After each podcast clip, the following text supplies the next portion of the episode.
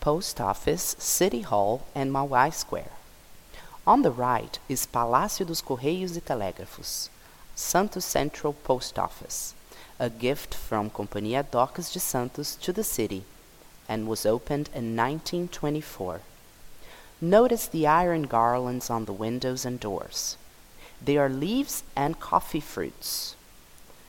Several buildings in our historical downtown area have the coffee element in their decoration, such as José Bonifácio Palace itself, our city hall on the left, that has several coffee details in its internal and external decoration.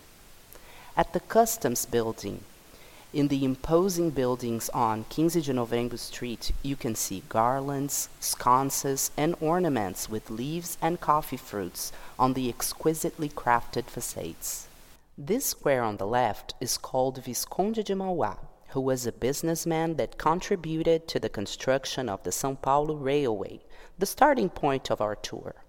It was through it that coffee arrived in Santos to be exported to the world.